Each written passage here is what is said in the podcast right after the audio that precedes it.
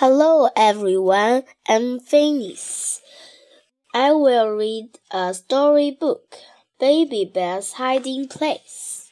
One day, Father Bear said, I'm going into the forest to find some food. You can come with me, Baby Bear. Oh, good, said Baby Bear.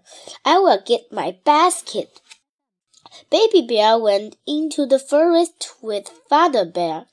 Look at all the red berries in my basket, said Baby Bear.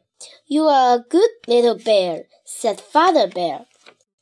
Then Baby Bear saw a big tree.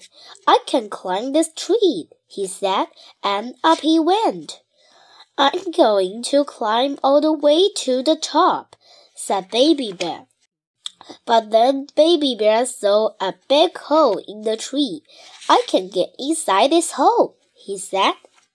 Baby Bear went into the hole. He looked down. I can see Father Bear, he said, but he can't see me. I I can hide from him in here. Father Bear said, Come on, Baby Bear. We are going home now. Where are you? I can see Baby Bear's basket, but I can't see him, said Father Bear. Is he lost in the forest?